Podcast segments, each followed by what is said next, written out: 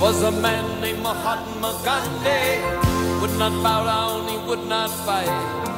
He knew the deal was down and dirty.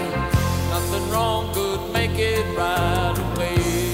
But he knew his duty and the price he had to pay.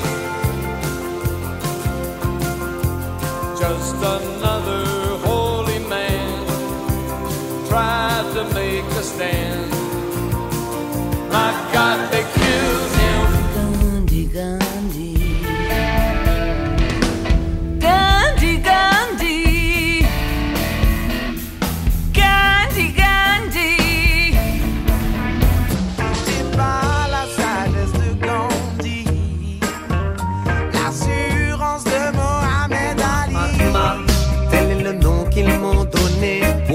La justice triomphe par la paix. J'ai rêvé d'une Inde unie, juste et indivisible, indépendante et réunie, d'une armée sans fusil, naviguer sur les eaux calmes une fois passé les remous, mêlés dans l'équipage musulman et hindou.